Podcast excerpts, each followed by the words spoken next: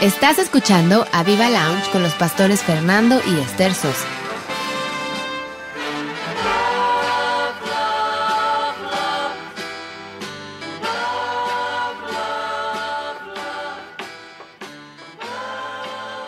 Hola, ¿qué tal? ¿Cómo están? Buenas noches, buena noche de jueves, 18 de agosto.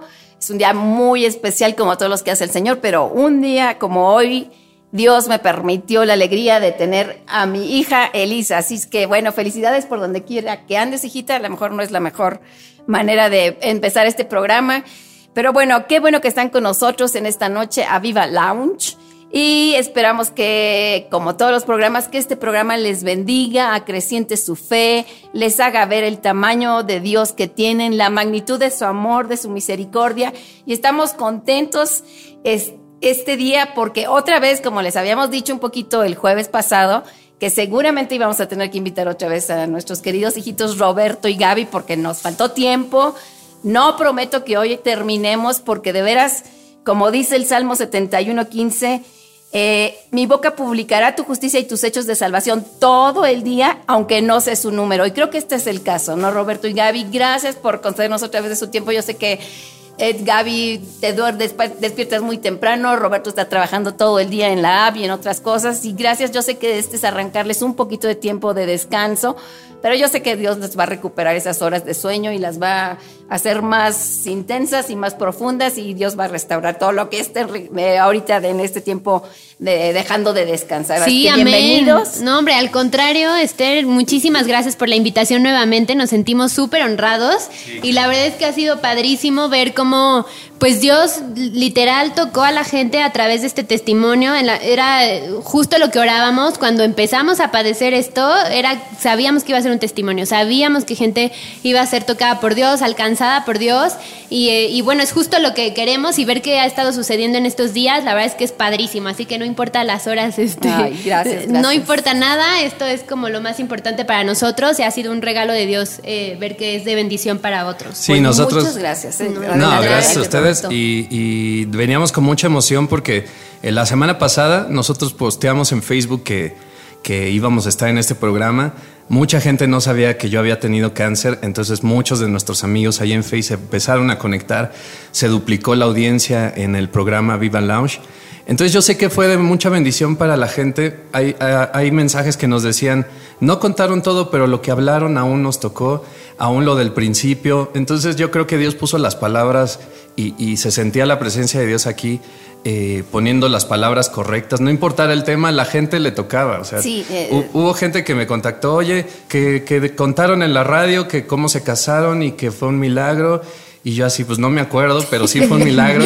Queremos platicar con ustedes para ver cómo le, hicieron, le hicieron, perdón. Y yo así, pues no me acuerdo que hayamos dicho eso, pero pues por algo cada palabra toca el corazón. La gente le resaltó cada punto que le que le hacía según su necesidad, ¿no? En su necesidad. Y la verdad, bueno, qué bueno que mencionas ahorita que posteaste y todo eso, porque, a ver, Roberto, vamos a dar ahorita tiempo rápido al principio porque se nos va el tiempo, se nos va el programa y no mencionamos a dónde puede la gente estar oyendo esto en las semanas, las repeticiones, que por cierto, yo oí la repetición. Y yo le escribí a Gaby, es que Gaby estoy llorando, quiero llorar y, estoy llorando porque verdaderamente aunque no dimos todo lo que queríamos y ya esperamos que hoy lo podamos dar, eh, nos tocó el corazón. Y no es nada más porque lo vivimos muy de cerca. Yo sé que este testimonio fue para vida eh, espiritual de mucha gente, para sanidad de mucha y les está bien, abriendo a ustedes un panorama que a lo mejor ni se imaginaban que van a empezar a enfrentar como muestras vivientes del amor de Dios y del poder de Dios. Sí, la, audiencia, los que nos, están escuchando, gracias por escuchar y ser eh, fieles escuchas de Radio a Viva México. Nos pueden escuchar en la app. Tenemos una app gratuita para Android y para iTunes, para iOS, perdón, para iPhone. La pueden bajar gratuitamente. Está todo el contenido de Aviva México ahí, conferencias, la página de internet, las redes sociales de los pastores. Y ahí está Radio Aviva México. Ahí pueden eh, escucharnos. Y también si estás en tu computadora puedes escucharnos en www.avivamexico.com y en Facebook en la página de Radio Aviva México. Ahí puedes escucharnos también. Hay una pestañita que se llama Radio Plugin. Ahí tú puedes darle clic y escuchar inmediatamente la radio. Hay programación las 24 horas está este programa, nuestro programa estelar Aviva Lounge, está nuestro programa eh, estelar también al aire con los coaches, está Buenos Días Aviva México en las mañanas, audiolibro, música, predicaciones, en fin, en fin. Creo que hay mucha programación y contenido que ha sido de bendición a la gente y nos pueden escribir eh, en este momento vamos a estar eh, viendo sus mensajes. Probablemente no los podamos leer por el tiempo, pero vamos a estar ahí. Dinos si esto te ha bendecido, dinos si el testimonio o el programa o el contenido de Radio Viva México ha sido de bendición para ti. Escríbenos, escríbenos. Nos puedes escribir en Facebook, estamos como Radio Aviva México, todo separado, y estamos en Twitter como Radio Aviva MX. Y también te invitamos a que sigas las redes sociales del ministerio. Todo, en todas las redes estamos como Aviva México. Entonces, este, pues empezamos. La verdad es que ha sido para nosotros un privilegio estar aquí por segunda ocasión. La verdad no lo esperábamos. Segunda y no última, ¿eh? claro, les amenazo. Pero creo que, ha sido de mucha bendición. Aprovechando, si me permites decir algo de la aplicación. Sí, claro que sí. En la aplicación eh, hemos creado un botón que ya está desde hace tiempo, que es el botón de donación. Eh, creamos este botón porque todo lo que estamos haciendo es gratuito, está, está disponible para la gente. Eh, a la hora que quiera, al momento que desee, está gratuita la app, todas las conferencias, todo lo que hacemos es gratuito. Evidentemente no es gratis para nosotros hacer esto, para el ministerio me refiero para, para ustedes. Y, los pastores pues nos han dado los medios para hacerlo, micrófonos, consolas, eh, computadora, todo, todo, todo lo que tenga que ver, licencias, etcétera, etcétera, lleva un costo y queremos invitarles eh, en esta ocasión a que donen por ese botón que es un, un botón de PayPal, pueden hacer donaciones desde cualquier parte del mundo. Eh, no hay un monto fijo, puedes donar lo que quieras, puedes eh, eh, donar a este ministerio que es Radio Viva México, a Viva México, Ministerio de los Pastores Fernando y Esther Sosa, y, yo no tengo duda de que esto va a seguir creciendo, creciendo, creciendo, hasta que haya...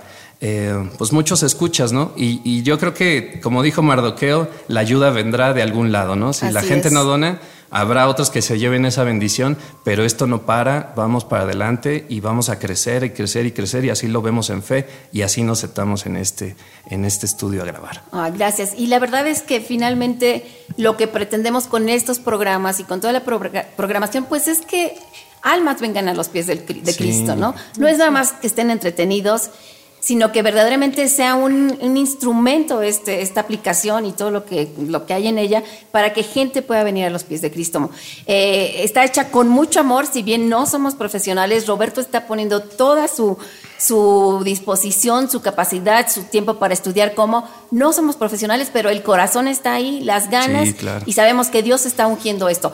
Nomás como comentario, Roberto, te quiero decir que ayer después del programa de, eh, al, aire con los coaches de José, que pusiste esa canción, que me encantó. Sí, de rescate. Me encantó de José y de sus hermanos bueno, hasta le escribí, Roberto, me encantó la canción que pusiste.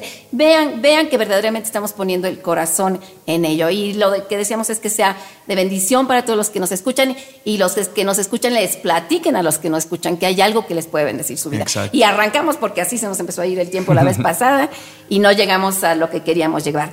Eh, a ver, Gaby. Sí. Eh, la vez pasada, si pueden hacer un briefing así para más o menos que los que no oyeron el pasado, a lo mejor, Roberto, entre paréntesis, lo podríamos volver a repetir para que haya una continuidad con lo que vamos a hacer hoy, nada más para los que no lo oyeron.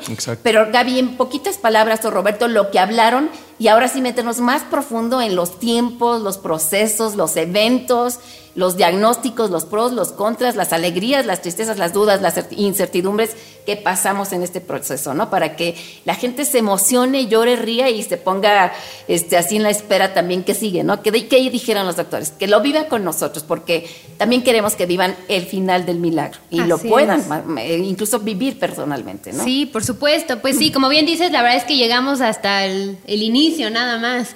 Y bueno, lo que les platicábamos era que, pues tal cual fue en diciembre, cuando empezamos con este este problema, este padecimiento en Roberto. Eh, todo inició como con una inflamación muy fuerte en su, en su pecho, en cara, cuello.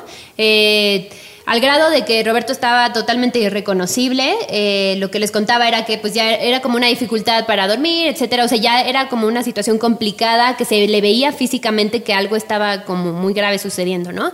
Al momento de estar en, los, en las consultas con el doctor y todos los estudios que nos empezaron a hacer, pues a descartar, ¿no? Este, desde leucemia, después el doctor todo el tiempo diciendo que era un linfoma, que él estaba segurísimo, que traía otro especialista, otro especialista, otra patóloga, otro oncólogo y pues todos como que caían en lo mismo, ¿no?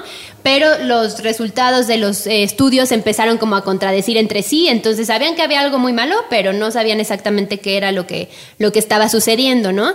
Y pues ya de ahí eh, fue cuando supimos que tenía él un tumor en el pecho, en el mediastino, eh, debajo del cuello, que era de 20 centímetros, o sea, bastante un melón, porque la vez pasada dije una naranja y cuando, cuando lo volví a oír dije, no, es el tamaño de un melón. Sí, 20 sí, centímetros sí, sí, 20 centímetros es bastante.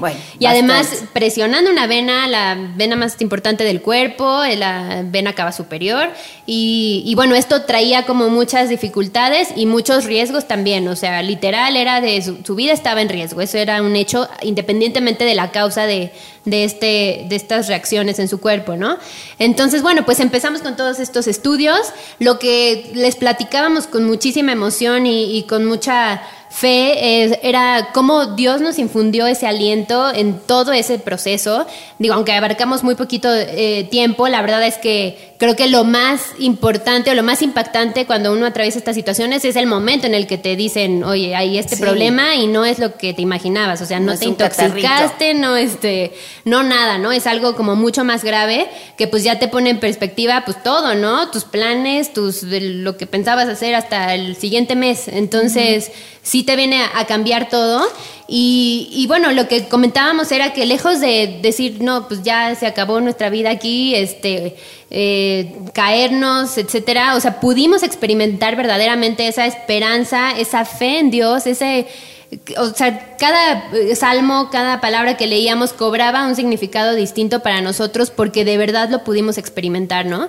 Platicaba Roberto incluso como tuvimos un episodio en el que Dios nos, nos daba y nos hacía saber eh, más cierto que nunca esa palabra de que no hay nada imposible para Él, nada hay imposible para Dios. Es un versículo que hemos leído tantas veces, pero nunca se hace tan real y tan vivo como cuando vives una situación así, ¿no? Y, y de creerlo y agarrarte y agarrarte y agarrarte, ¿no?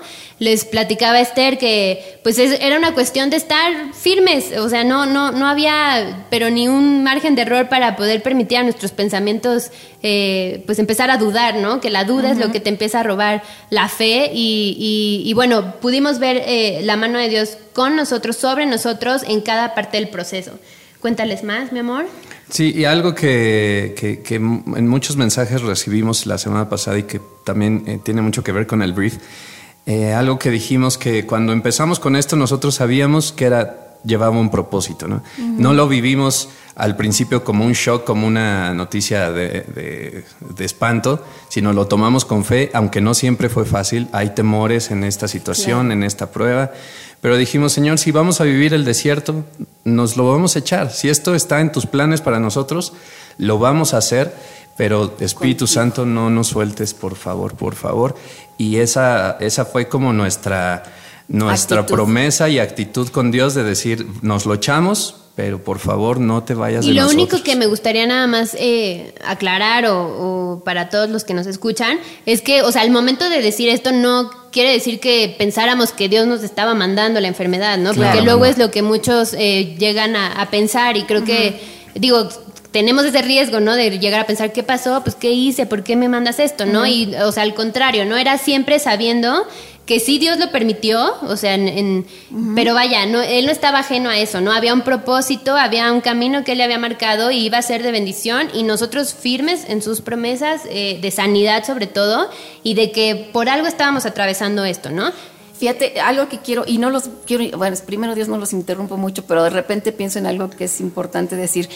Creo que la actitud hizo la gran diferencia bueno, obviamente Dios ahí, pero tú también puedes saber que está Dios contigo y decidir tirarte al piso y ponerte a llorar y no hacer nada y reclamar a Dios y cuestionar a Dios y dudar de la palabra y su actitud, Señor, contigo yo salgo de esta. Yo cruzo cualquier puente contigo, Señor. Si tú vas conmigo, yo subo la montaña y la bajo y cruzo el puente que sea, pero contigo a mi lado. ¿no? Así es. Y yo creo que esa es nuestra, nuestra, actitud como cristianos, porque finalmente vamos a pasar cosas. La Biblia dice, muchas son las tribulaciones del justo, pero todas ellas las va a librar el Señor. No nos prometió una vida planita, ¿no? Exacto. No, no, y no sin sobresaltos de repente, pero si Dios está con nosotros, que fue lo que, lo que es importante notar en ustedes, ustedes tuvieron la actitud de que lo que sea con Dios lo puedo vencer. Así Esa es la actitud de un cristiano verdadero, con una convicción firme y con eh, la seguridad de que sabe quién va a su lado. Claro. Así es que adelante. Bueno, hay un versículo que estaba, cada vez que pensaba en en este programa que íbamos a continuar con ustedes. Y, como decías, Gaby, es que no podíamos permitir en este pensamiento. También ahí está Dios.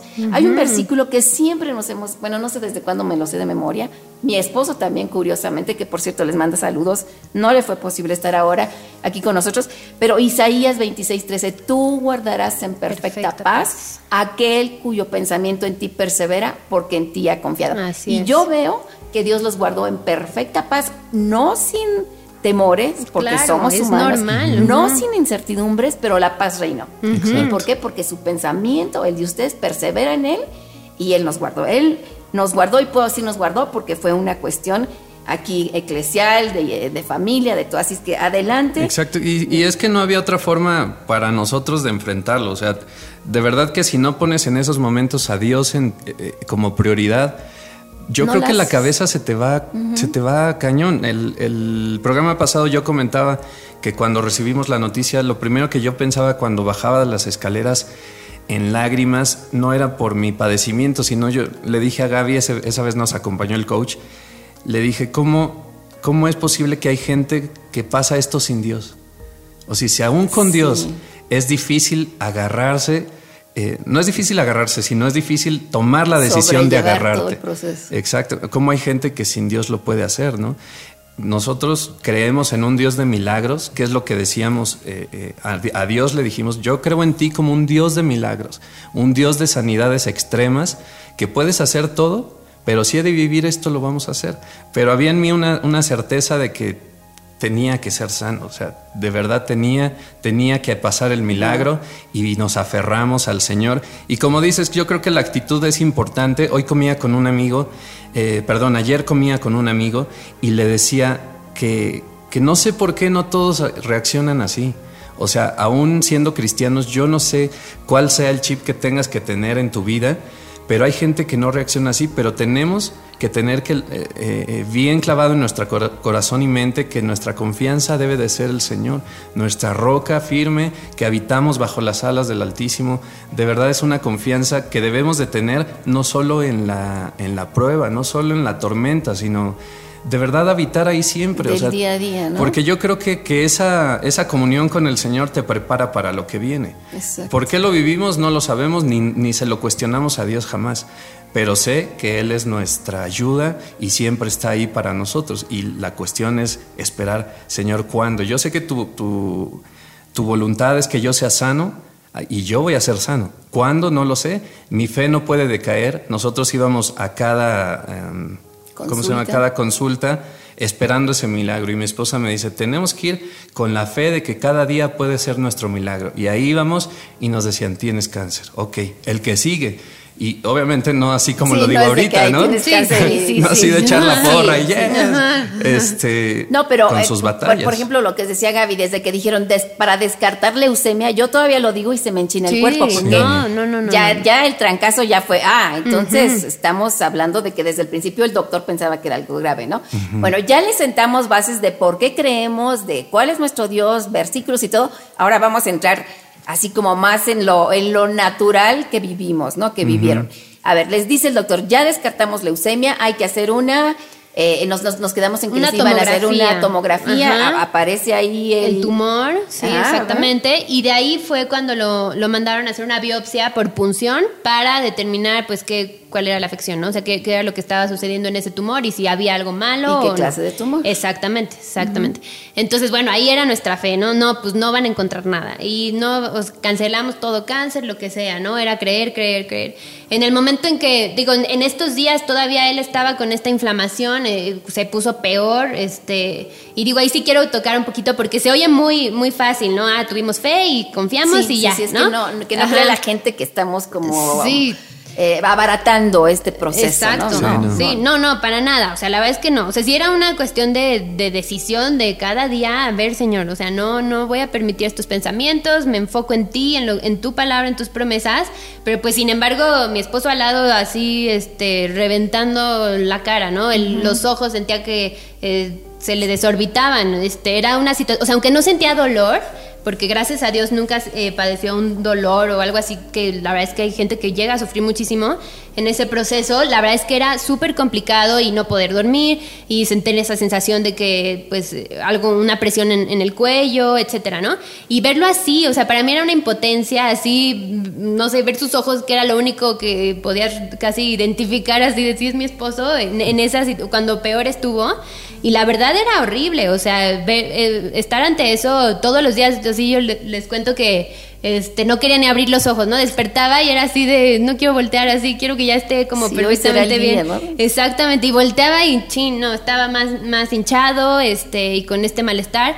Entonces, pues e, ese proceso era muy difícil, o sea, para mí verlo así era algo que me daba una impotencia así terrible, ¿no? Pero vaya, pues ahí otra vez, ¿no? Confiando, confiando, confiando y contra lo que veíamos, ¿no? Físicamente. Sí, la fe siendo retada. Exactamente. Por la evidencia, ¿no? Así es. Entonces recuerdo fue por ahí del 22 de diciembre que fuimos al hospital hacia la biopsia. Eh, y este, y bueno, y ese día en la mañana se empieza, bueno, o un día antes me parece, se empieza a desinflamar, desinflamar, desinflamar, así cosas muy raras, ¿no? Empezaban a suceder. Y este, y nosotros, pues ya, ya está su sanidad. Este, entonces van a hacer la biopsia y no van a encontrar nada y él va a estar sano completamente, ¿no? Entonces es cuando hacen la biopsia, este, se tarda un poco el proceso para, para poder determinar eh, toda la patología, los estudios, etcétera. Eh, normalmente tardan como tres semanas a un, a un, mes, pero pues lo trataron de acelerar mucho por la gravedad del, del asunto, ¿no? Y este, y pues ya efectivamente nos cita el doctor y. Ahora, te interrumpo tantito, Gaby, porque fue un mes o las tres semanas que no, ay, bueno, ya le hicieron la biopsia y... No, no, no, o sea, no, era confiar cada día, confiar cada día, a pesar de, Señor, creemos en un milagro, ¿no? Porque decimos, hay un mes, pero échense 30 días o 27 o 21 días que hayan sido eh, en, en, parándose firmes, ¿no? En, que en ti creemos, Señor. Sí, y era una cuestión de diario, o sea, diario, diario, o sea, de verdad, en serio, lo repito, se dice fácil, pero cada día despertarte y decidir confiar en lo que no ves, está cañón. Digo, es lo de lo que nosotros vivimos y hablamos siempre, ¿no? Pero ya verlo así en la práctica es otra historia, ¿no? Y este, y bueno, al momento en que, que, le hacen esta biopsia y le dan los resultados, me gustaría que platicaras un poco como de ese episodio de pues de temor, ¿no? O sea, de lo, la realidad que uno se enfrenta, o sea, porque no es como cualquier cosita, ¿no? ¿Sobre la biopsia? No, cuando íbamos hacia el, hacia el doctor para que nos diera el resultado, ya que ah. dijo, ya sé qué es lo que está pasando, vénganse a las 4 de la tarde lo recibo, ¿Eso fue unos días antes de Navidad? Fue, ajá. Sí, ¿verdad? Porque luego les cuento cómo estábamos nosotros acá en, por otro lado, con otra familia, otras familias. Ajá Ah, bueno, ya les cuento, no más como para que vean la, importancia del apoyo, del amor que nos une. Claro. Y, en qué manera llega uno a identificarse con los seres amados en esto. ¿no? A ver, Exacto. Creo que, creo que el episodio que te refieres fue antes, cuando fuimos, pero es importante contarlo, cuando fuimos con la tomografía en la mano a ver al doctor. Ya habíamos contactado a un, por teléfono a un hematoncólogo que nos recomendaron él, leyó las fotos y, de la tomografía y de la interpretación y nos dijo, mira, se ve como un linfoma, estoy casi seguro que es linfoma, ve con tu doctor, tranquilos, no sé qué. Pero nos, dieron cita dos días después de que nos dieron los resultados, ¿no? Entonces es, tiempo que es como el clásico, tenemos que hablar. O sea, y te, dicen, dentro de una semana tenemos que hablar. yo digo, no manches, dímelo ahorita. entonces, eh, en, ese, en ese punto, pues estás con esa incertidumbre, el punto es que agarramos la fe Pero al momento en que voy en el coche, mi esposa iba manejando, yo de lo hinchado ya no, no podía manejar, o sea, no era como seguro, porque literal yo sentía, no, no es que sintiera, sino que yo pensaba de, de, verme que en cualquier momento yo me iba a desconectar. O sea, yo no me sentía mal, pero de verme al espejo yo decía, me voy a morir en cualquier momento. Entonces ya mi esposa manejaba. No con temor, sino por lo que veías. Exacto. Y este, entonces, en ese, ese momento, ese episodio que, que, yo le decía a Gaby, me acordé ahora que estamos escuchando la repetición del programa y, y literal se me pusieron las lágrimas en los ojos de acordarme de ese momento. Eh, yo iba en el coche y me empezó, no sé si era un caso como de ansiedad, no sé cómo explicarlo, nunca me ha pasado ni, ni, ni he puesto a ver qué fue exactamente lo que pasó, pero fue algo que no podía ni siquiera controlar mi cuerpo. O sea, iba yo temblando, pero temblando en serio. O sea, wow. Yo creo que temor, este, ansiedad, no sé. Yo no podía controlar mis manos, mis lágrimas, o sea, iba yo llorando como si, no sé, o sea, en un berreo así como de niño. Un ataque de pánico. Un no ataque sé. de pánico, eh, más uh -huh. o menos. Y las piernas yo no dejaba de, de, patalear en el coche. Impresionante al grado de que yo me veía como en tercera persona y yo decía, ¿qué me está pasando? Wow. Mi esposa me, me, me, puso la mano en, en, la, en la pierna y empezó a orar por mí. Yo inmediatamente puse, como siempre, la canción de Don Moen. Ay, es que y este y mi esposa y yo empezamos a decir, Espíritu Santo, danos paz, danos paz, danos paz. Mm. Y yo te puedo decir, Esther, que ese momento es el momento hasta hoy de mis 35 años donde más tangible he sentido a Dios. Wow. Fue una paz, ¿verdad? De, de, ese episodio que ni siquiera lo puedo describir, o sea, me temblaba todo, no de poquito, o sea, sí, no, ya me imagino era una desesperación de yo me agarraba la cabeza, yo quería salirme del coche andando, este, impresionante. Cuando dijimos y empezamos a orar, Espíritu Santo, trae tu paz, trae tu paz, es el momento en que yo más tangible he sentido a Dios y la paz de Dios llegó y nosotros llegamos con una fe impresionante al, al, al consultorio. O sea, es un episodio que creo que es importante recalcarlo porque hay mucha gente que, que vive la, la, la enfermedad, vive el temor y no sabe si es normal. Hay gente que hasta se condena, piensa que el temor es malo dentro de la no, prueba no, y es no, algo totalmente pues claro, normal. Es una reacción normal en nosotros como humanos. Humana. Uh -huh. Y quiero resaltar, Gaby, estoy orgullosa de ti. Digo, Roberto, tú sabes que también y te amamos, pero en un episodio como esos, tener el temple de parte de Dios. Uh -huh de no ponerte igual, uh -huh. porque igual otro y se agarra y los dos, pues aquí temblamos claro. los dos, uh -huh. y aquí chillamos los dos, y aquí no sé, ¿no? Uh -huh. Pero tener la capacidad de Dios de decir, de orar por Roberto con fe, poner tu mano,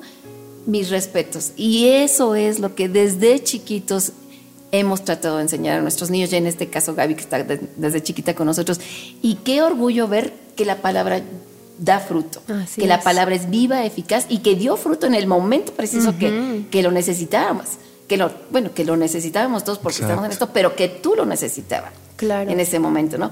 Si tú te pones igual a llorar, no, no, igual, no, no. igual y Dios hubiera hecho algo, ¿no? Pero sí, por supuesto. me asombra la capacidad de la templanza que te dio el Señor en ese momento. A Gaby. mí también me asombra, Esther, de verdad que y no era Roberto, yo. qué mujer No, te dio el Señor. sí, y la Gaby, verdad qué es que- te dio el Ay, Señor, gracias porque a la verdad Dios. es que los dos son Gracias maravillosos uno para el otro. Sabes ¿no? que, que- que después de vivir esto, eh, yo veo la vida diferente y aprecio todo lo que, lo que podemos hacer. eh, comer, eh, tomar agua, todas las cosas más simples, simplemente abrir los ojos, yo lo veo súper diferente. Pero aprendí a, a valorar a mi esposa como nada. De Sí, verdad no. que siempre la he amado, la he valorado, respetado y, y- y estoy súper orgulloso de ella en todos los aspectos. Pero yo ponerme en sus zapatos en la situación que estábamos viviendo, yo lo pensaba y decía, mi esposa es una guerrera. Es una guerrera. guerrera, y de verdad que mis respetos para mi esposa porque vivir eso no ha de ser nada sencillo. No. Nada, nada, nada sencillo ha de ser. Y yo siempre le he dicho, eres mi bendición más grande. Sí, Lo más sí grande que Dios me ha regalado eres tú. Sí. Y, y- y estoy así súper asombrado de cómo vivió esto y, y- el amor que me ha tenido, que me tuvo, la paciencia, el luchar por nosotros, el luchar por la situación, porque esto salía adelante. Ella, ella tuvo fe sobre todo, sobre todo. Una templanza de parte del Espíritu Santo impresionante, impresionante.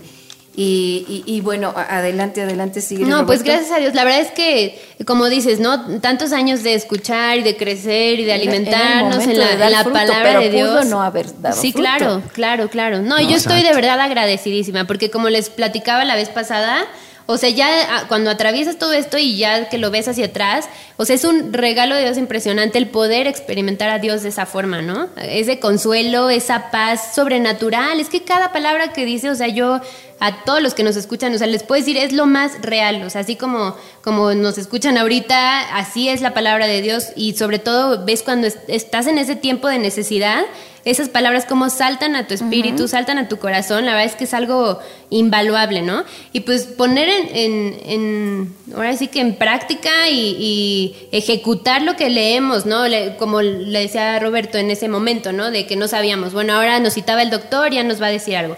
Este, ahora que el patología, a ver qué respuesta tiene, ¿no? Y ya no, que dicen que sí, que seguro es linfoma, este, seguro es esto, después que timoma, todos los momas, este, posibles. Yo no sabía que existían tantos. Era impresionante cómo, eh, o sea, cómo este caso jugó con nuestros sentimientos y jugó aparte con, con la inteligencia de los doctores. Desde la cita número uno, el doctor nos dijo, es un caso muy extraño y muy interesante porque le decimos Doctor House. Entonces el cuate se asombraba de mi caso. Parecía que tenía un nuevo juguete en las manos decía, qué interesante este caso, está buenísimo. y nosotros, sí, ok, sí. Porque eh, en, lo que te quedaste es que me hacen la biopsia. Eh, para esto, pues, pues pasan las, las cuestiones de, de eh, ver y vivir las primeras experiencias de un hospital que jamás había entrado. Eh, me hacen la biopsia, veo todo. Es que no es cosa sencilla. Una biopsia, dice hay una biopsia, pero no es, no es sacarte sangrecita no, de la vena. para nada, ya vimos que no. es llegar hasta el punto donde está el tumor. No, y, que, y te hacen firmar que se pueden colapsar el pulmón y que van a... Es que hasta eso, a ver, fírmale porque si se colapsa el pulmón, este, no, no es mi responsabilidad. Exacto. O sea, cada paso fue como que o confío o confío, ¿no? Sí, sí, sí, Y bueno, ah, dentro de la historia hay muchas pequeñas historias que podríamos contar y se haría muy, muy largo, ¿no? Pero bueno, este dan la biopsia en la cuestión de los, las muestras, se manda patología, pues son, como dicen, semanas de espera eh, entre a ver qué pasa, yo me sigo hinchando. entonces, eh, ah, bueno, para esto lo que dice mi esposa es que yo me había desinflamado antes de la biopsia vamos al doctor para los primeros resultados de la biopsia y, el doctor nos dice, mira, tu caso es muy interesante, tu caso no, no, no, no lo puedo entender, pero eh, no sale nada.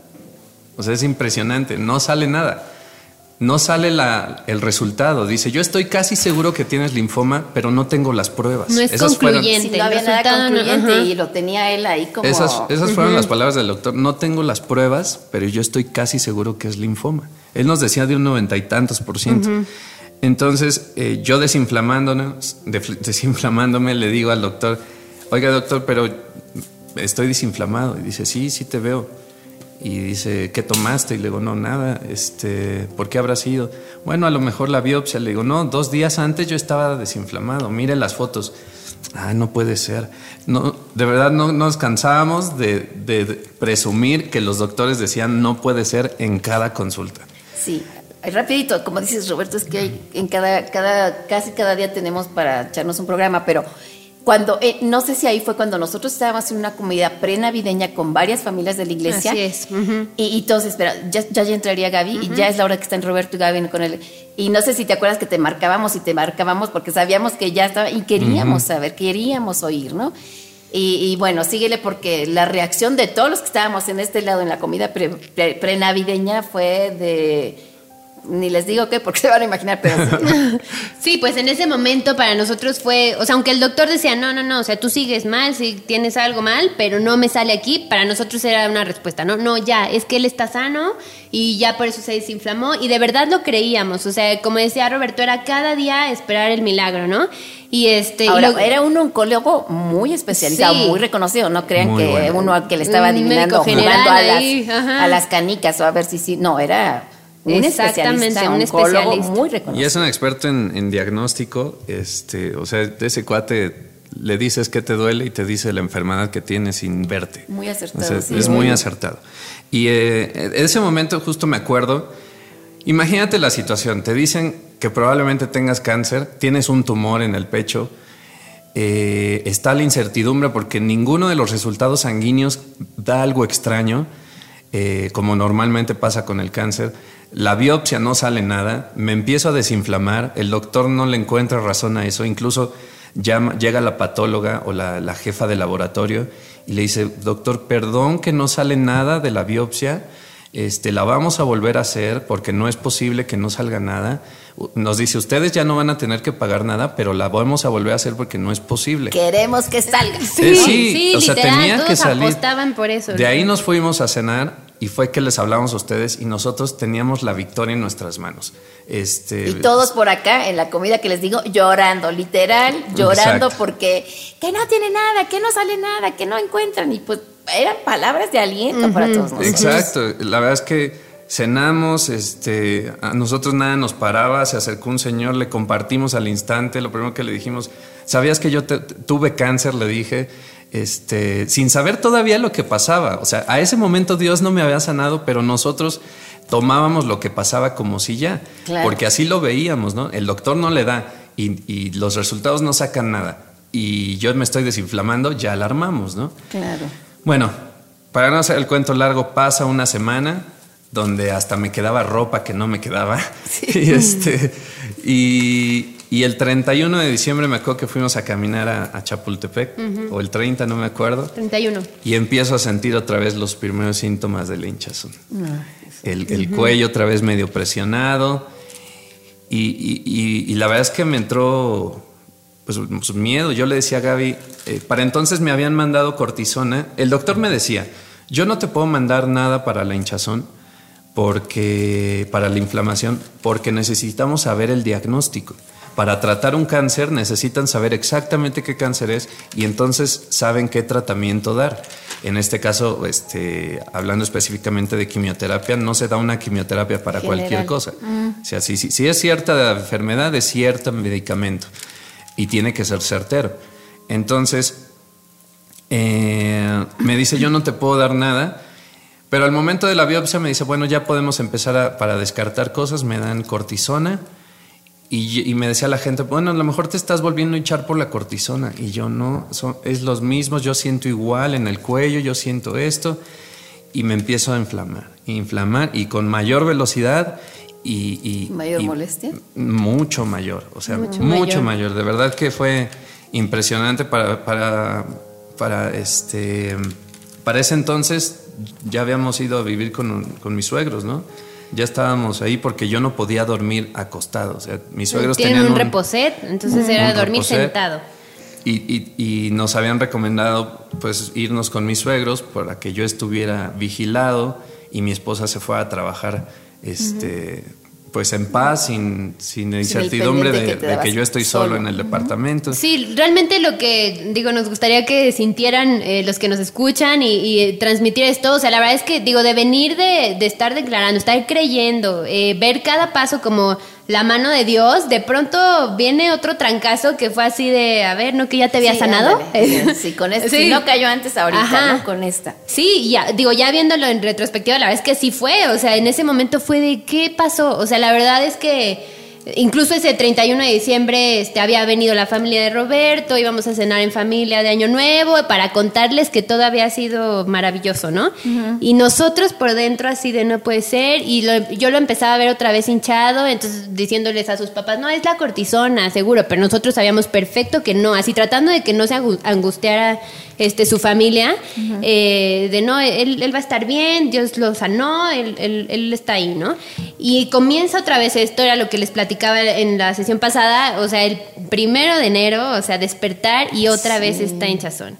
Y este y peor y peor y cada día fue despertando peor eh, al grado que, que, fue de ya ir con el doctor y decirle o sea no importa lo que tenga que hacer pero ya por favor mándenos este un tratamiento o sea ya necesitamos hacer algo porque esto ya está muy grave no este mucho más grave que la que la vez anterior entonces y bueno, era acá pues otra vez, ¿no? La lucha, este, esa batalla de, de la fe y, y, pues yo le decía a Roberto, ¿no? A ver, o sea, como en el Salmo, ¿no? 112 me parece que es, o sea, no tendremos temor de malas noticias porque nuestro corazón está confiado, ¿no? O sea, yo le decía, a ver, o sea, ¿qué? Si nos dicen sí es linfoma, ¿qué? O sea, eso no quiere decir que va a ser más difícil para Dios.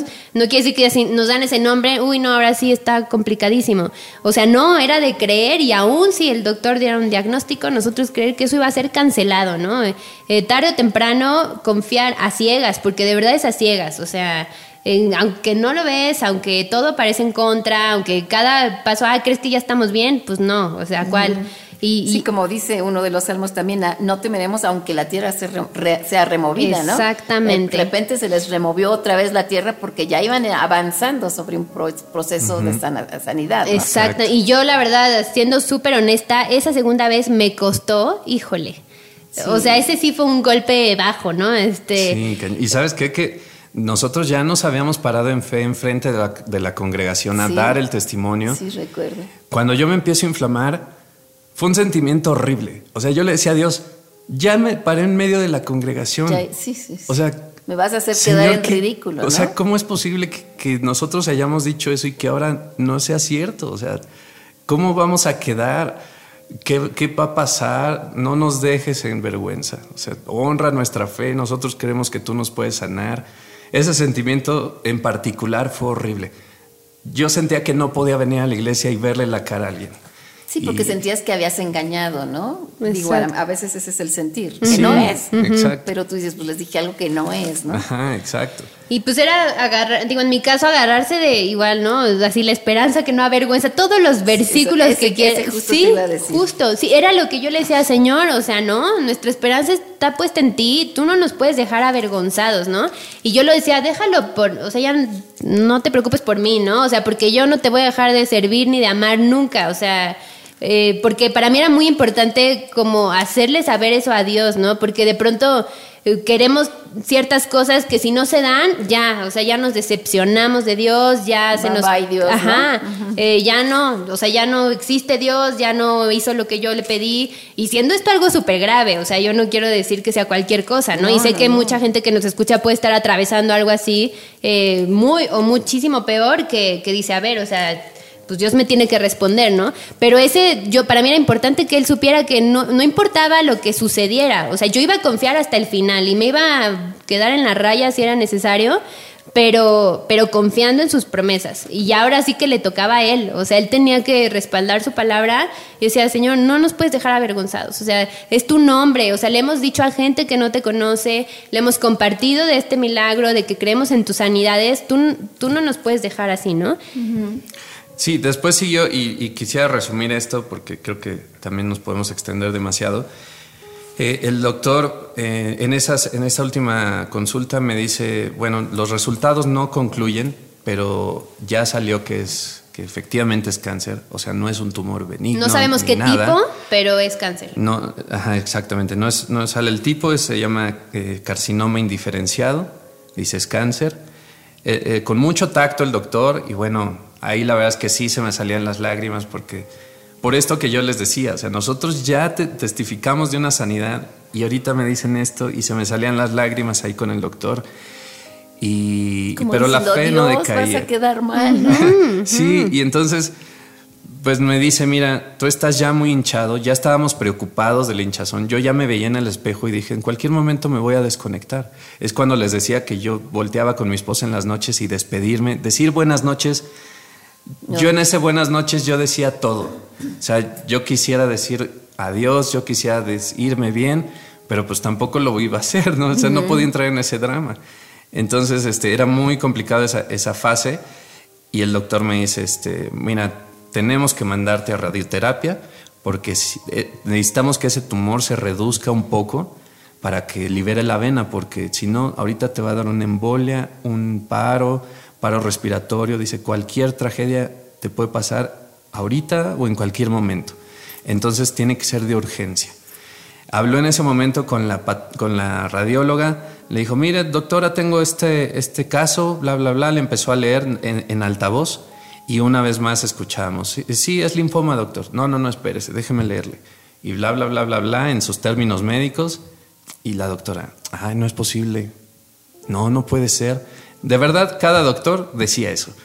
Este, y bueno, fuimos a la, a la, a la radioterapia Perdón, y para este punto, o sea, ya era de, es cáncer, o sea, eso es un hecho, no sabemos qué tipo, el tratamiento a seguir es una quimioterapia, después radioterapia, después una cirugía, pero ahorita por la urgencia y por lo delicado que él estaba de, esta, esta gravedad y los riesgos que tenía, era de radiación. Reducir el, tumor. Ajá, de urgencia, no como un tratamiento curativo, sino nada más reducir un poco y entonces ya empezar a, bueno, a seguir este, diagnosticando y saber exactamente el tipo de cáncer y continuar con la quimio. Nos lo dijo así tal cual, perdón, la quimio de esa no te salvas, o sea, es esa fuerza.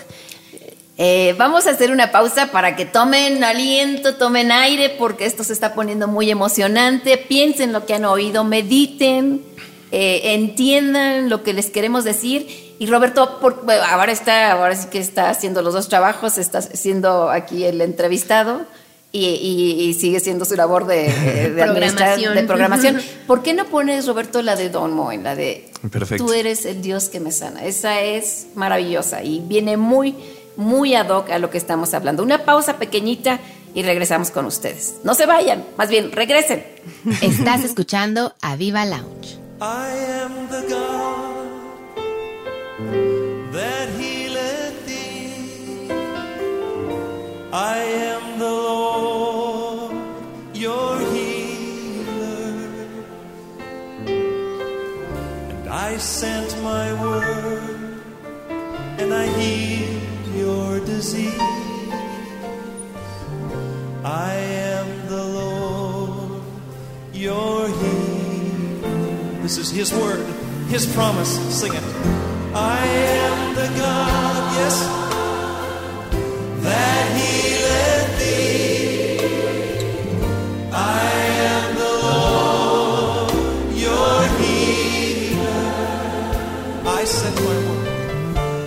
word. And I sent my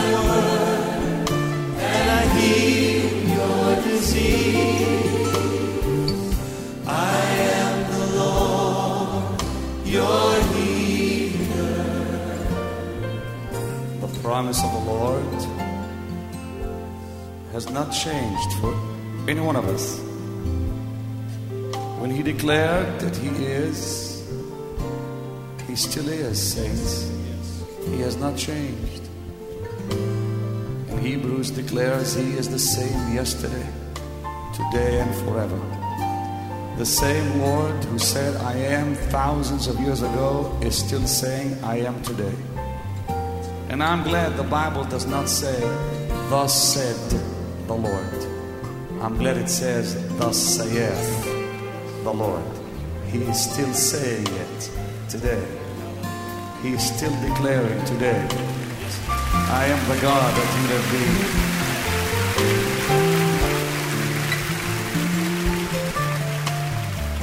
Don Moen, who you just heard sing this beautiful song, is the young man who wrote this song. I'll never forget many years ago in Vancouver, British Columbia, in a car, a young man played the tape with that song. And I said, Play it again. And he rewinded the tape and played the tape again. I said, Do it again. And he did it one more time. And the presence of God came into that car. And, Saints, I want you to know, I've been singing that song ever since.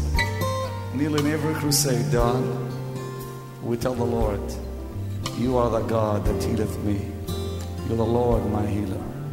Why don't you lift your hands right now and sing it to Him? You are the God that healeth me.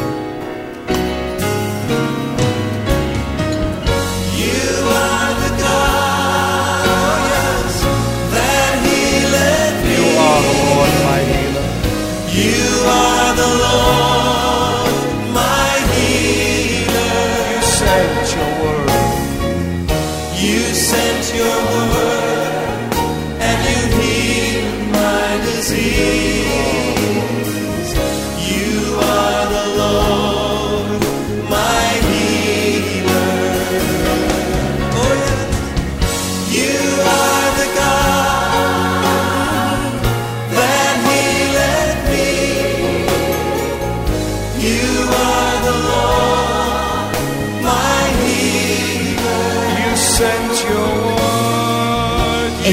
escuchando a Viva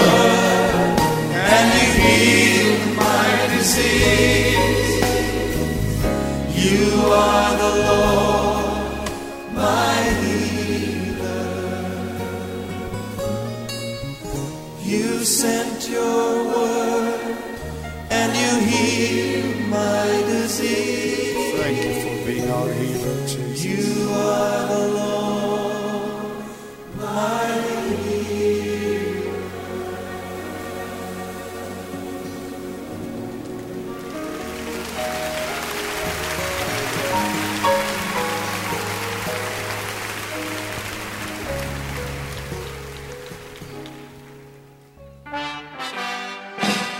Estás escuchando a Viva Lounge con los pastores Fernando y Esther Sosa.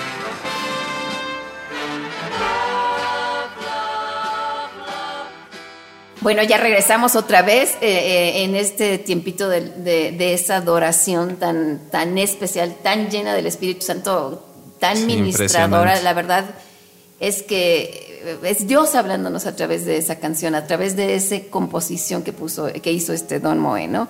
Eh, y bueno, sigan adelante, eh, tantas cosas. eh, yo veo, ciertamente me escuchó Dios, atendió a la voz de mi súplica. Bendito el Dios que no ha hecho de mí, de sí mi oración, ni de mí su misericordia. Todo esto lo hemos estado viendo Exacto. cumplido en sus vidas. Y, y- y bueno, sigan adelante, sigan adelante, porque ya llevamos un montón de tiempo y, y falta un poquito. Y es que sí todavía. queremos que la gente conozca el procedimiento que vivimos, el proceso, perdón, que vivimos. Pero, y aunque lo tratamos de explicar rápido, no fue fácil. O sea, realmente hablamos de que fue seis meses, cinco meses de entre espera, de doctores espera, de laboratorios espera, de recuperaciones, de las biopsias, etcétera, etcétera. Fue bastante tiempo sin saber un, un, un, este, diagnóstico un diagnóstico certero y de sufrir eh, reacciones secundarias de tratamientos, ¿no? Entonces, este, todo esto en, el, en la incertidumbre de voy a vivir o voy a morir o qué va a pasar, Dios va a contestar mi oración, Dios no me va a contestar, es mi tiempo, no es mi tiempo.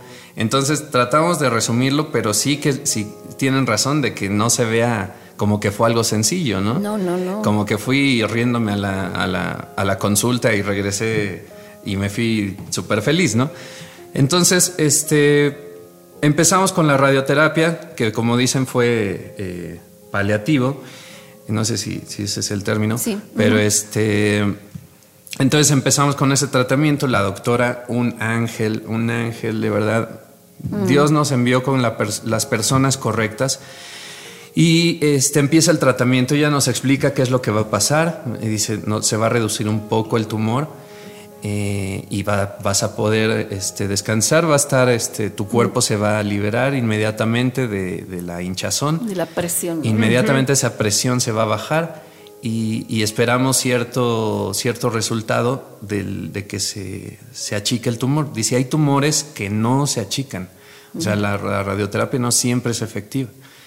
Entonces, gracias a Dios, desde la sesión número 2, me dieron se- 10 sesiones, desde la 2 yo empecé a ver resultados, pero inmediatos. Recuerdo que... que No les vamos a poder contestar, por favor, porque esto está muy interesante, pero, pero Perdón, bueno, a lo mejor después al- alguien nos ayuda.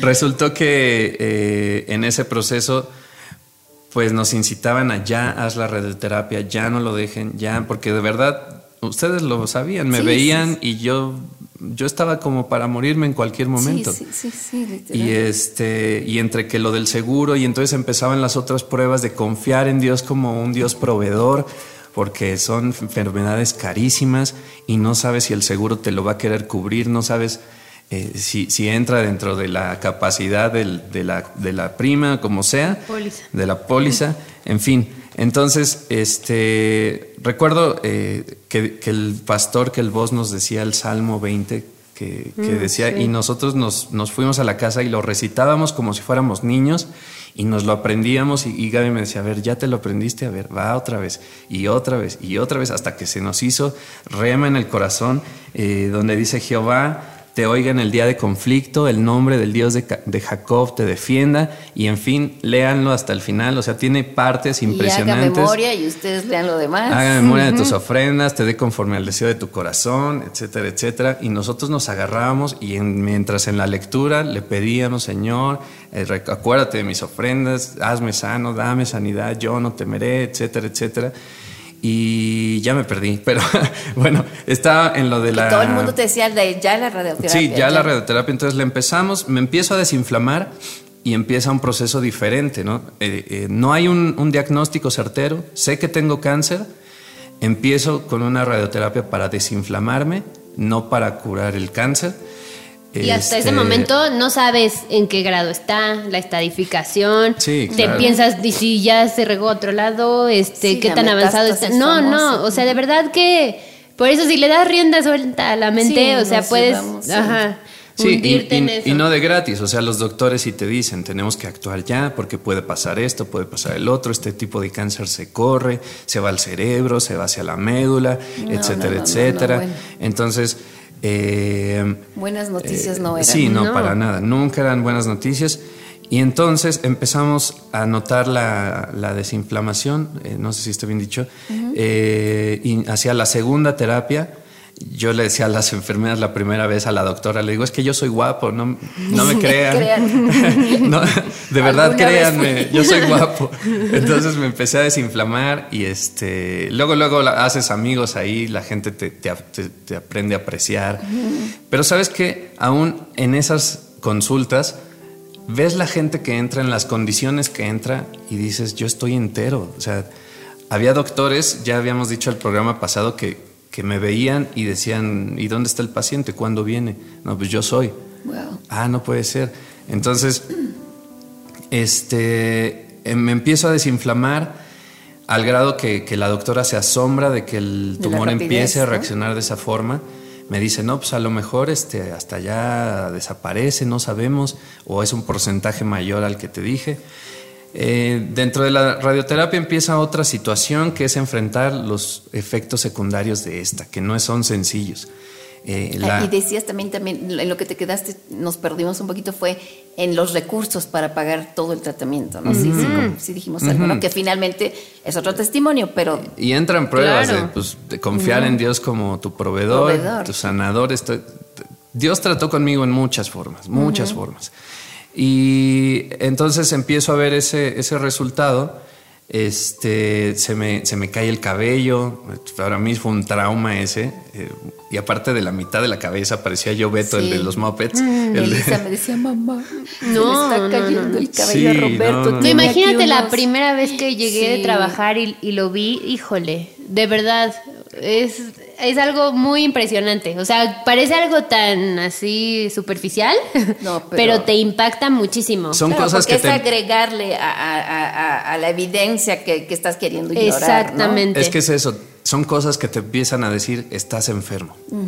Entonces, eh, se me quema la garganta, un dolor que jamás quiero volver y que no le deseo a nadie, a nadie, a nadie. Yo no podía ni tragar saliva, ni un caldo, ni un pedacito de pollo, eh, nada. o sea, Ni agua, nada. Nada, nada, nada, nada, nada, nada. Nada es nada. Yo bajé de peso porque no podía comer. O sea, simplemente no me pasaba nada sin dolor. Entonces yo prefería no comer o comer un caldito, pero bien poquito, a, a sufrir, Sufrir ese dolor. dolor. Porque era sufrir de verdad. O sea, imagínense la, la garganta desde las anginas hasta el, el cuello, hasta la, la base del cuello, un dolor sí. impresionante.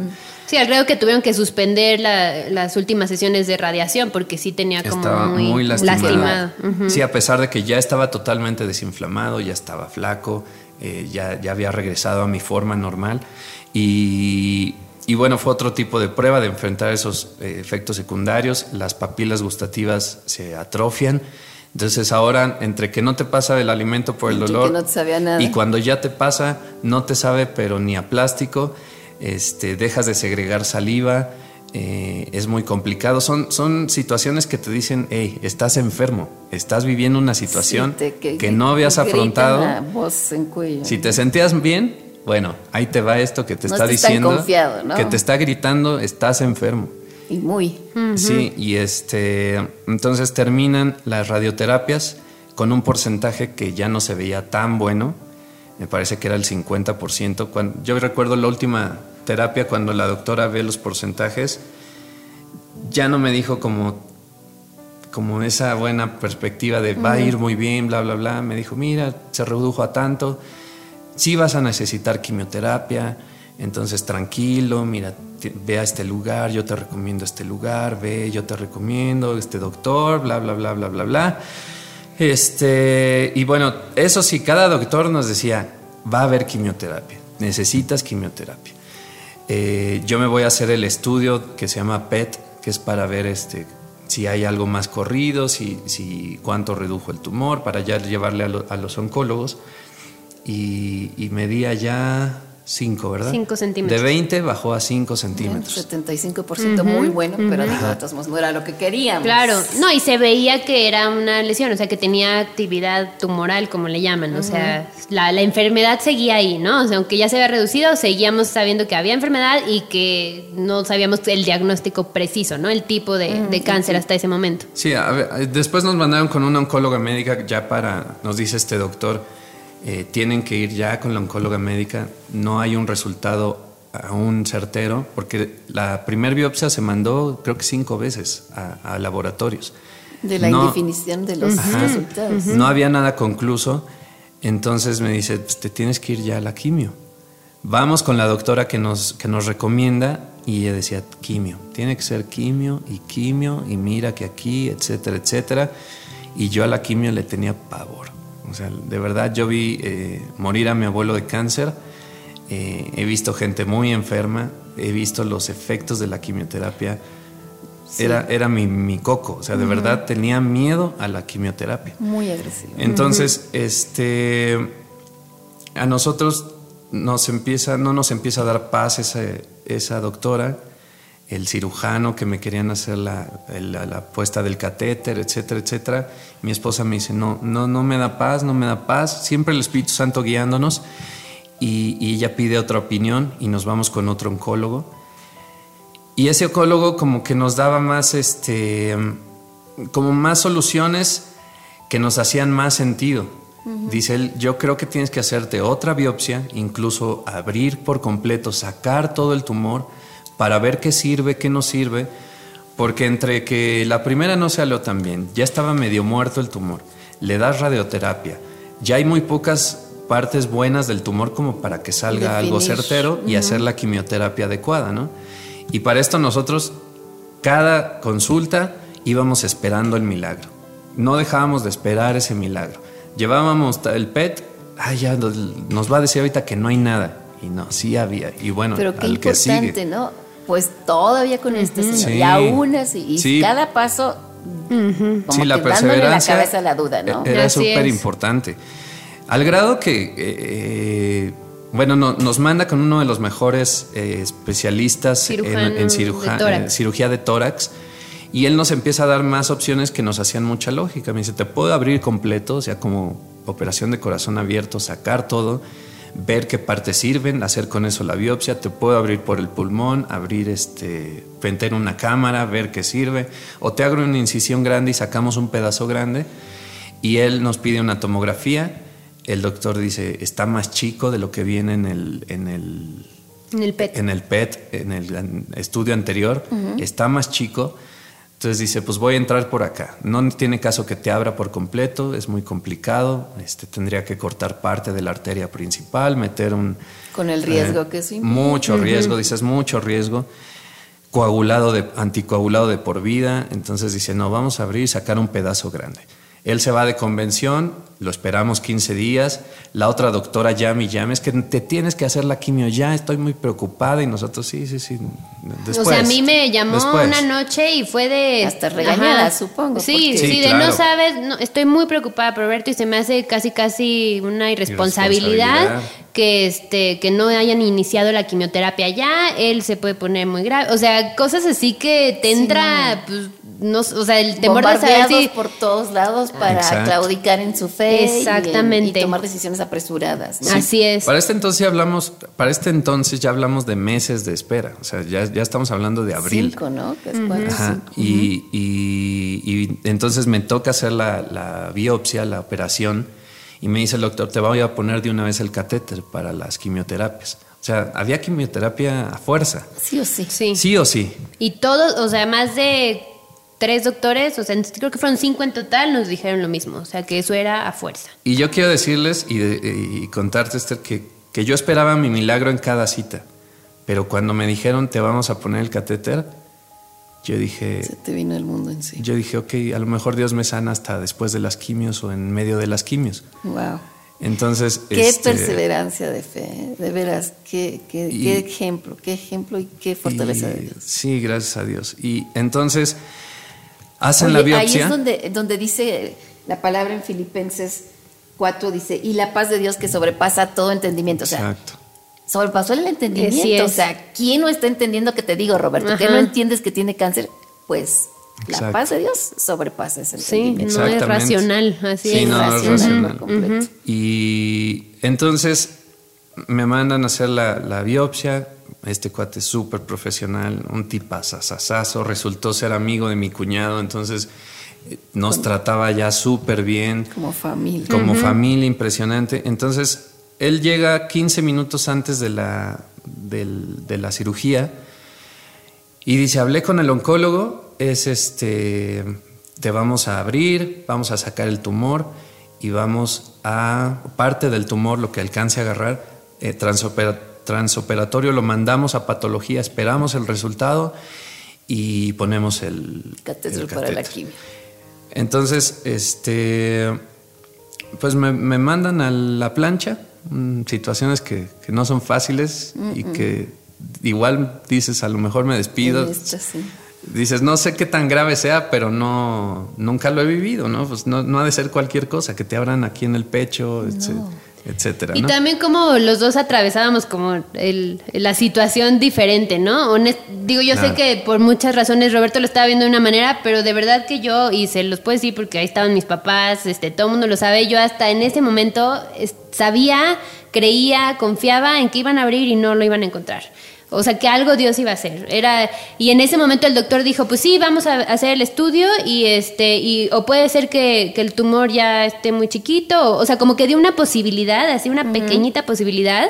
Y, Y yo dije, la claro, o sea, me hizo clic a lo que yo había estado creyendo y había estado confiando y estábamos orando en ese momento, ¿no? Digo, Roberto, digo, para eso somos dos, ¿no?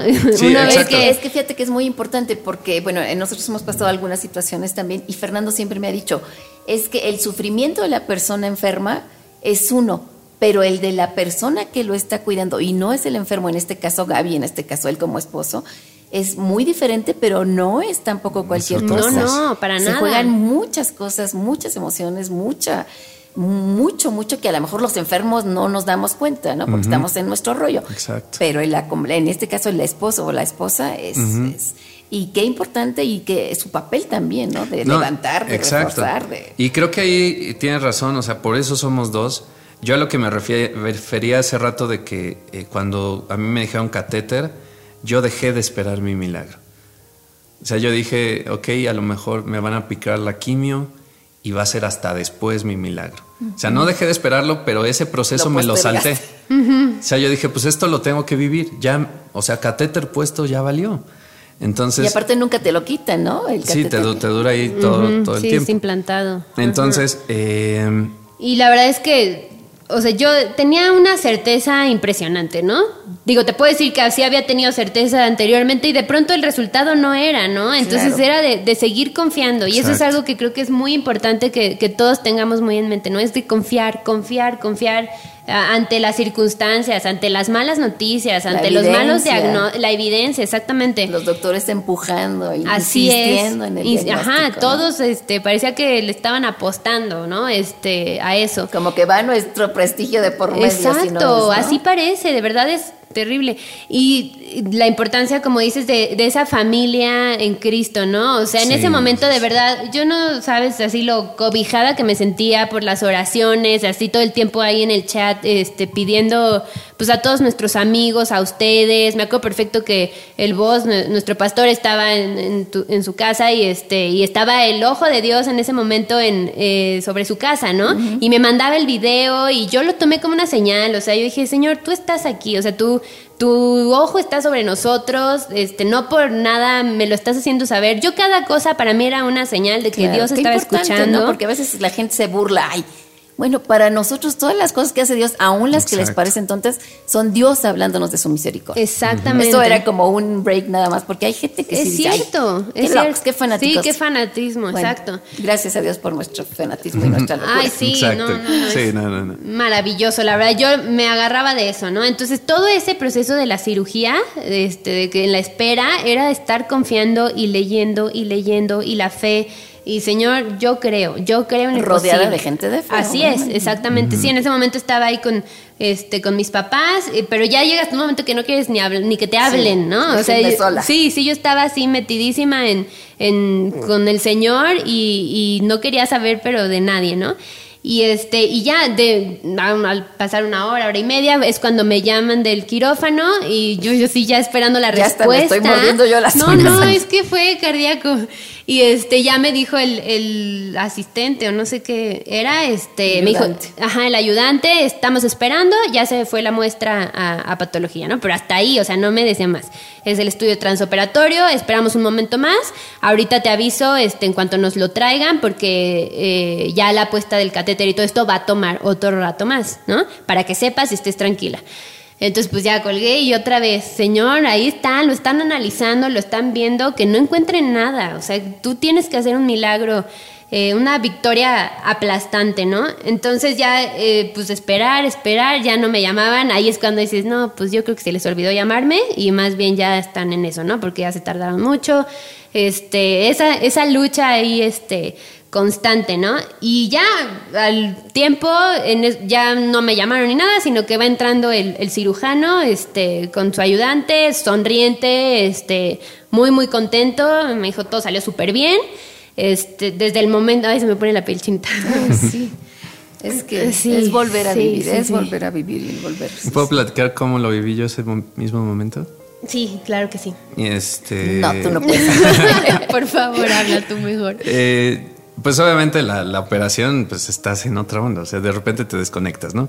Pero yo al momento de despertar, entre, no sé si era un sueño o qué, estás en una borrachera de anestesia impresionante, yo lo primero que pregunté es si me pusieron el catéter.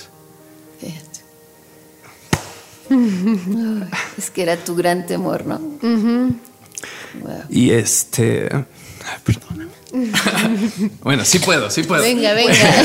Este, Y además puedes llorar. Y, y el doctor me... vamos a llorar cuando lo oigamos otra vez, ¿no? No te Y el doctor me dice, este, no, no te lo pusieron, no lo necesitas. Entonces yo me, me quedo dormido otra vez y lo primero que hago despertando en recuperación es empezarme a buscar el catéter. Yo le buscaba por todos lados. Me tocaba el pecho, me tocaba el cuello. Yo decía, pues ¿dónde ponen esa cosa? Ya sabías que iba a ser en el cuello, ¿no? Eh, Sí, es que no tenía seguro, sabía, no estaba seguro si, si era en el cuello, en el pecho. Entonces yo le buscaba en todos lados, en la herida hasta le presionaba. Este, yo decía, no, pues no, hasta que vi una enfermera y, y enfermera me pusieron el, señorita me pusieron el, el, Catéter. el catéter. No, no le pusieron nada, joven. Y yo, bueno, y entonces ya, ¿cómo, cómo lo Sí, y en este tú? momento que, que el doctor pues entra y nos dice, este, desde el momento en que abrí, vi que era tejido muerto, ¿no? O sea, se veía claramente que era tejido muerto. Eh, de todas, o sea, no tenía ni caso hacer más, por retirar todo, porque pues eso era una cirugía mayor, porque estaba todavía cerca de esta, de la vena, entonces eso era como otros riesgos. Me dijo, no, o sea, lo- de todas formas lo mandamos a- al estudio Patología. como, como acordamos y este ya ahorita, eh, bueno, en un momento más te van a dar ya por escrito, pero no hay tumor viable, así es como ellos lo dicen, ¿no? Este no requiere de quimioterapia. Eh, pues literal volvimos a cerrar y este Ay, ay, ay. Y, y yo así, pero se lo hubiera sacado todo y ella me dijo, no, ni Bueno, caso tiene. Estamos chinitos. No, para no, los que no entiendan con el cuero cabelludo encrispado, porque lo vivimos y lo vivimos y lo volvemos a vivir. Y cada vez que lo cuenta, nos emociona. Síguele, Gaby, porque wow. No, y pues ya me dijo, no, no, ni caso tiene sacarlo, es una cicatriz. O sea, eso ya no es nada. O sea, sí, literal, no- que, que te lo esté diciendo el doctor cuando no había un panorama así. O sea, todo Nada era de, no, ya empiezas este proceso y ya es otra cosa, ¿no? O sea, nosotros de ese hospital íbamos a salir ya con otro... Para quimioterapia, según Exactamente. Y, recuerdo perfecto cuando nos dijo Gaby, esto es un- una cicatriz. Y yo volteé y le dije a mi esposo, Dios permitió esa cicatriz para que la vieran Así y es. ellos, y ahí está la prueba de que hubo. Y ya no hay. Exactamente. Exacto. Exacto. Sí, eso es lo más increíble, sorprendente. Digo, ya ahorita que les platica Roberto, pero, o sea, después cuando fuimos con, con el oncólogo, regresamos con los estu- el resultado de esta, de esta patología. O sea, sí, ya hasta nos dijo, no, fue un seminoma. O sea, sí es real que existió el cáncer. O sea, no fue que. Cáncer de células germinales. Y Ajá. maligno, por supuesto. Sí, claro, Claro. claro. Este dijo sí, eh, pero ya no está. O sea, es sorprendente la manera en la que, porque ellos dicen que fue la radio, la radioterapia, ¿no? Pero pues, aún sorprendidos de que Sí, claro. reaccionó así. Sí, dijo, es sorprendente que la radioterapia haya hecho esto. No, pues fue Dios. O sea, Claro. después de que cinco doctores te dicen que eso, jamás nos dieron esa posibilidad. O sea, era de, no, eso nada más es paliativo y el tratamiento es otro, ¿no? Fue increíble, la verdad. Increíble. El doctor ve los resultados y, y dice, ya el oncólogo, y dice, ¿ya estás? Dice, ya, ya vete a tu casa, ya estás bien. Y sabes Oye, qué pero quiere- la cara, ¿qué cara hacían? Porque nosotros le preguntábamos, Gaby, ¿pero qué decían? Roberto, ¿qué cara hacían? Y, y- y- y, pues es que es interesante, ¿no? Saber la parte médica de algo tan seguro que ellos tenían y que de repente, pues, pues toda su ciencia y todos sus conocimientos se ven, se ven, pues, en el suelo Sí, contra exacto. el poder de Dios sanador y Exacto. la misericordia y todo, ¿no? Sí, sabes que no, no quiero eh, saltarme el final del, del testimonio porque ahí fui sano, pero yo cuando te dije que dejé de esperar mi milagro, aún ahí yo no podía asimilarlo, no lo asimilaba. Porque yo Ya siempre tuve en a- mi cabeza la información de que yo necesitaba quimio. Fuera lo que fuera, pasara lo que pasara en esa biopsia, yo iba a necesitar quimio. Fíjate los pensamientos, los habían implantado, que eran ciertos, Sí, o sea, sí. médicamente, científicamente eran ciertos. Ellos Exacto. no estaban inventando, no estaban mintiendo. Pero ese pensamiento verdadero, por cierto, se, se implantó hasta lo más profundo de tu médula y Exacto. qué difícil sacarlo ahora aún con la otra evidencia, ¿no? Sí, yo cuando se lo confesé a mi esposa me decía es que sí, yo te veo como que no, no lo asimilas. No, no te ha caído el 20, Y- como decimos en México. Exacto, el doctor me decía, ya estás, vete a tu casa, ya estás. Y yo así, doctor, necesito preguntarle algo. Yo entendía que necesitaba quimioterapia, pase lo que pase, etcétera, etcétera. Eh, o sea, yo tenía que salir con un catéter de ahí, porque sea lo que sea, encontraran muerto, no encontraran, etcétera, etcétera, yo necesitaba una quimio. Hasta por este por Pre- terapia preventiva. Y me dice, ¿no te han hecho quimioterapia? Ya después que le llevamos los resultados Y yo al así, doctor. Wow. Le digo, no, doctor, pues usted dijo que no me pusieran el catéter. ah, ok. No, es que, mira, y nos empieza a explicar que ya no tengo nada. Me dice, no tienes nada, pero hay porcentajes de que eso vuelve y que no vuelva. ¿Te la puedes hacer o no? Dice, pues es más bien como prever-. Es más bien como para prevenir. Y le digo, bueno, entonces sí me va a funcionar, no me va a funcionar. Me dice, pues te meto unas quimios y vemos si funciona. O sea. Y si no funciona, pues las paramos. Sí, sí, sí. Y mientras, pues te, te da anemia, mientras te- las plaquetas a cero, transfusiones, etcétera, etcétera. Y, nos decía, y puede ser que no funcione la quimioterapia porque ya el tumor queda sellado después de la radioterapia. Entonces nosotros, ¿y por qué la tenemos que hacer entonces? No, bueno, para prevenir, o sea, Curándose Dios en salud, mío. como decimos, Sí, sí, ¿no? sí. Y ahí, en esa metida de duda, ahí me agarré de la fe, otra vez. Y dije, Dios, tú ya lo hiciste. Le dije al doctor, déjeme pensarlo. Eh, le dije a Gaby, vamos a orar, vamos a orar. Y que Dios nos dé paz, porque no queremos ser intransigentes, no queremos ser este, Imprudentes. imprudentes. Entonces, oramos y oramos y oramos. Y el Señor un día, sin esperarlo, si no, estaba en oración, sin esperarlo, estaba yo en el laudes, estaba subiendo las escaleras y yo sentí que Dios me dijo, yo ya lo hice. Así o más. Y le hablé a Gaby, le escribí y le dije, no me voy a hacer la quimioterapia, porque Dios ya lo hizo y Él es fiel y Él lo ha hecho por nosotros. El doctor nos dijo que ya estoy bien, ya, ya está, me voy a hacer los chequeos y, el doctor pues dijo, pues te entiendo, es tu decisión, tú estás bien. Dice, ahorita tú no tienes nada.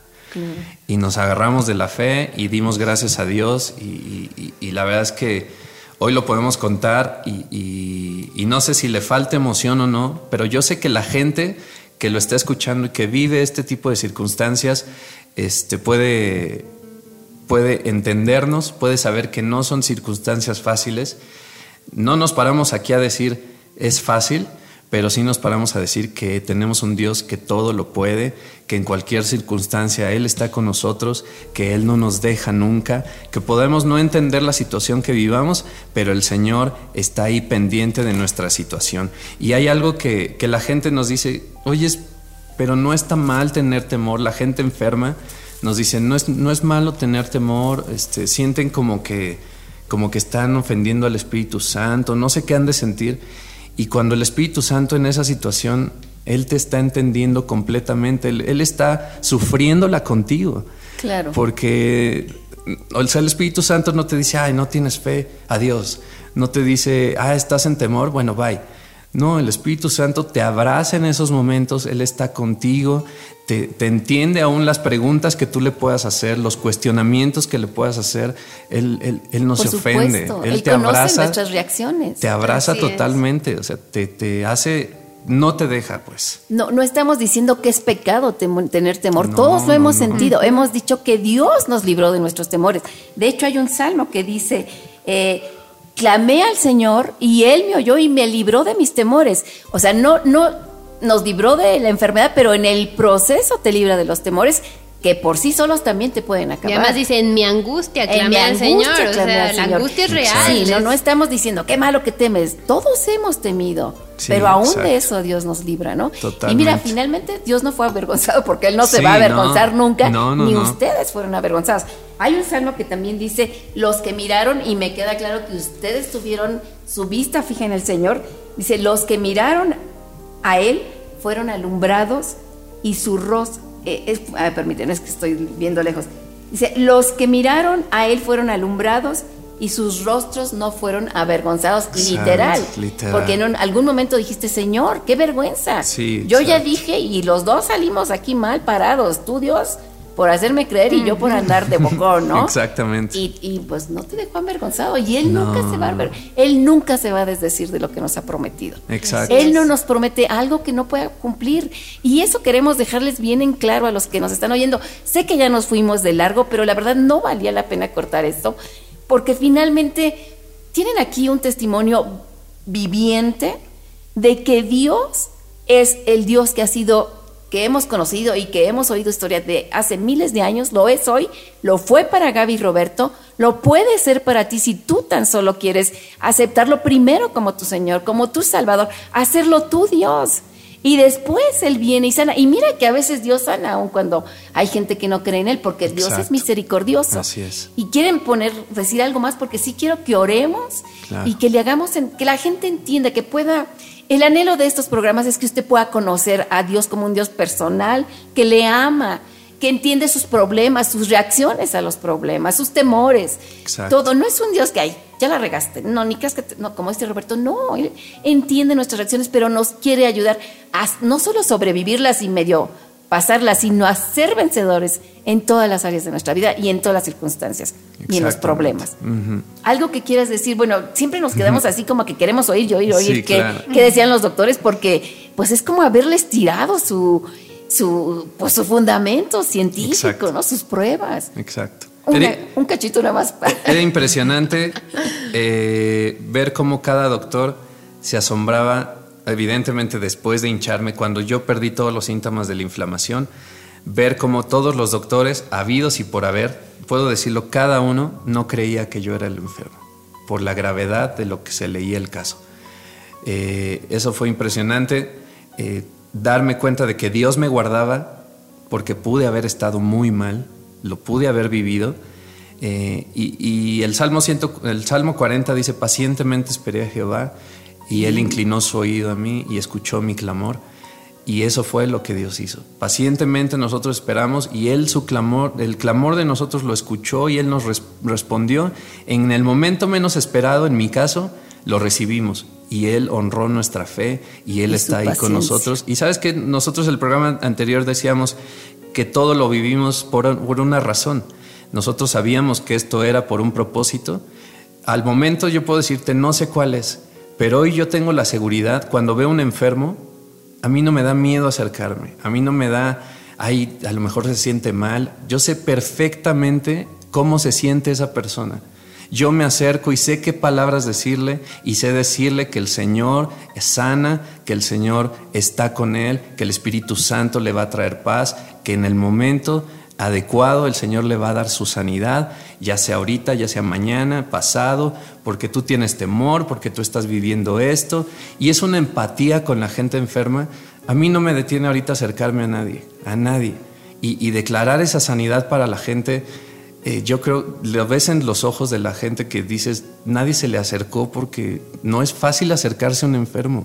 Para quien no, lo ha estado, yo estaba así antes, veías a alguien enfermo y, hoy como que le dabas la vuelta. Creo que lo contaba en, el, en el programa anterior. Yo me daba cuenta de gente que me aprecia. Cuando yo estuve enfermo no sabía qué decirme y me daba la vuelta. Claro, claro, porque no sabes qué decir y si no tienes esa convicción ni siquiera te sale Dios, Dios es sanador. Sí, y los entendía, pero hoy doy gracias a Dios que me ha dado una herramienta, puedo decir que ha sido una aventura y hoy puedo decir que una bendición haber vivido esto, porque hoy puedo ir a la gente y decirle, ah, tenemos un Dios sanador, aún a la gente que no es creyente, decirle, el Dios en el que creo es real, es tan real como tú y yo, es un Dios que sana, que puede hacer lo que en tu cabeza sea imposible, Él lo puede hacer. Aquello que ni siquiera nuestra mente en drogas pueda imaginar, Dios lo puede hacer. O sea, nuestra imaginación no da ni siquiera eh, la capacidad para la, grandeza, de Dios. Y, puedo decir que, quien nos está escuchando y está padeciendo una enfermedad o un familiar está enfermo, seguramente puede ser hasta sano a través de este programa, ¿no? Y, sobre todo que crean que, que hay un Dios, que crean que hay un Dios que es más que real y que nos escucha. Fíjate, eh, me estoy acordando de un pasaje de la Biblia cuando dice Jesús, esta enfermedad no es, es para gloria, ¿no? Exacto. estoy tirando aquí el micrófono. Y yo veo en tu caso específico, Roberto, que esta enfermedad evidentemente era para muerte, no fue muerte y ha sido y está siendo y será para la gloria de Dios. Exacto. Porque Dios los usó precisamente, yo creo que Él sabía quién, ¿no? No que Él lo haya mandado, pero por lo que haya sido, no nos vamos a entrar ahorita en, cuestiones doctrinales ni teológicas, pero ustedes pasaron la prueba y Él la está usando para salvación, para vida eterna. No solo de ustedes que ya la tienen segura porque creen en, en el dador de la vida eterna, sino para la gente que apenas está escuchando que en Cristo hay no solo vida eterna, sino salud, salvación, etcétera. Y yo quiero decirles a todos los que nos están escuchando, ojalá sean muchos, yo sé que son muchos porque eh, Dios permita que esto, es, esta enfermedad que ahora está haciendo para gloria, eh, se extienda a través de estos micrófonos y a través de estas redes, eh, yo quiero decirles que la sanidad más grande, la más grande que tú puedes tener es la sanidad de tu alma y de tu espíritu. Lo otro es muy importante, pero nuestro cuerpo finalmente va a morir. Yo siempre he dicho, porque es cierto, desde el día que nacemos empezamos a morir. Empieza nuestro proceso de envejecimiento y todo, aún de bebitos pero este cuerpo se va a morir, pero nuestra alma y nuestro espíritu nunca muere. Y cuando Dios viene y sana tu alma, esa es la sanidad más grandiosa y el milagro más grandioso y del cual nos, nos deberíamos de regocijar y el cual deberíamos de buscar.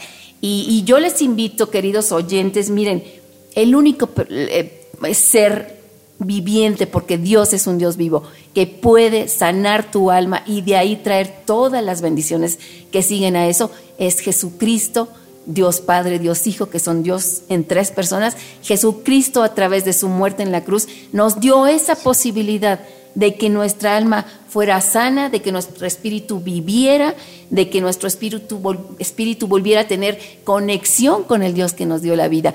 Roberto, Gaby, yo los invito a que sean ustedes los, los que inviten a la gente, hagan una oración guiándoles para que entreguen su vida a este Dios maravilloso que tenemos y que de ahí ellos empiecen a conocerle y sigan un camino como como todos los que le conocemos, eh, eh, lo hemos seguido y tratamos y estamos felices de seguir en él. Exacto. Adelante. Sí, con mucho gusto. Tú que me estás escuchando y, estás eh, escuchando este programa, no es casualidad, no es casualidad que estés conectado, es porque Dios te está buscando y, y es simple, seguir a Jesús es más simple de lo que creemos. No te estamos invitando a que cambies de religión, a que te unas a una secta, para nada. Lo que queremos es que recibas al Señor en tu corazón y puedas cambiar tu vida. Quiero decirte que Jesús es la respuesta ante todo. Toda circunstancia adversa que estés viviendo, Él es la única respuesta. Te lo puedo decir yo, te lo puede decir Gaby, Esther, cada persona que, que creemos en Jesús y que hemos visto su mano. Es muy simple. Haz una oración con nosotros, repite con nosotros y, tu vida va a cambiar. Eh, créelo de corazón. Créelo de corazón, dilo de corazón. Di, Señor Jesús. Señor Jesús, los acompañamos porque queremos acompañar. Yo te acepto como mi Señor y Salvador. Te, acepto como mi Señor, y Salvador. Gracias por morir por mí en la cruz. Gracias, por, morir. Perdona todos mis pecados. Perdona, todos, mis pecados. Yo sé, Señor, que tú resucitaste al tercer día y que llevaste todas mis dolencias, llevaste el la carga de nuestra paz, fue puesta ahí en el madero contigo, Señor. Tú llevaste nuestros pecados ahí y, y nos has dado vida eterna. Señor, yo te acepto en mi corazón como mi Señor y Salvador y yo te pido, Espíritu Santo, que me enseñes a seguir a Jesús. Enséñame a amarle, enséñame a caminar en fe y enséñame cada circunstancia que yo viva que Dios está a mi lado y que Jesús está ahí. Jesús, enséñame a amarte con todo lo que soy. Eso es lo que tienes que decir, no hay más. Dilo con tus palabras, a lo mejor olvidé algo, a lo mejor sientes decir algo más. Es simplemente reconocer que Él es Señor, que Él es Salvador, que Él es tu sanador, que Él es tu confianza, que Él es tu esperanza. Simplemente es reconocerlo como el Señor de señores y Rey de reyes. Tu vida va a cambiar totalmente, no hay duda de eso vas a empezar a ver circunstancias adversas y vas a sentir la paz del Espíritu Santo que está ahí para defenderte. Así es, gracias. Y bueno, ya conocen a nuestro Jesús Salvador, a nuestro Padre Espíritu Santo Jesús Salvador, y oramos y es nuestro deseo y nuestro anhelo que empiecen a conocer al, Jesús, al Dios de milagros, al Dios sanador, al Dios proveedor, al Dios que te protege, te guarda, te cuida, te ama por sobre todas las cosas, de tal manera que mandó a su Hijo Jesucristo a morir por nosotros. Y yo te aseguro que como Roberto y Gaby en esta noche y como a cada vez que nos los cuenta, tu boca estará hablando de las maravillas de Dios que ha hecho y como dijo David en este salmo, y todo el día puedo estar hablando, aunque no sé el número de tus, de tus beneficios. Dice palabras diferentes, pero esa es la verdad. No sabemos el número de sus beneficios porque son múltiples, muchísimos. Y queremos eso para ti, son incontables, justamente se me fue la palabra. Así es que gracias por oírnos, sabemos que te va a bendecir, ni siquiera decimos deseamos porque estamos seguros que te va a bendecir. Y bueno, gracias por escucharnos, a Viva Lounge, jueves en la noche, gracias por oírnos, próximo jueves igual, les bendecimos, les amamos y rogamos que Dios sea la persona más eh, veraz y más cercana a tu vida. Bendiciones y gracias Gaby y Roberto por este tiempo nuevamente. y me vuelvo a emocionar y gracias, gracias, gracias por, por ser tan honestos y tan, tan abiertos en explicarnos todo este proceso. Les bendecimos. Muchas gracias. Es un honor haber estado en Aviva Lounge y gracias por invitarnos una vez más. Les Hasta el próximo jueves. Les bendecimos. Adiós. Bye. Bye. Estás escuchando a Viva Lounge con los pastores Fernando y Esther Sosa.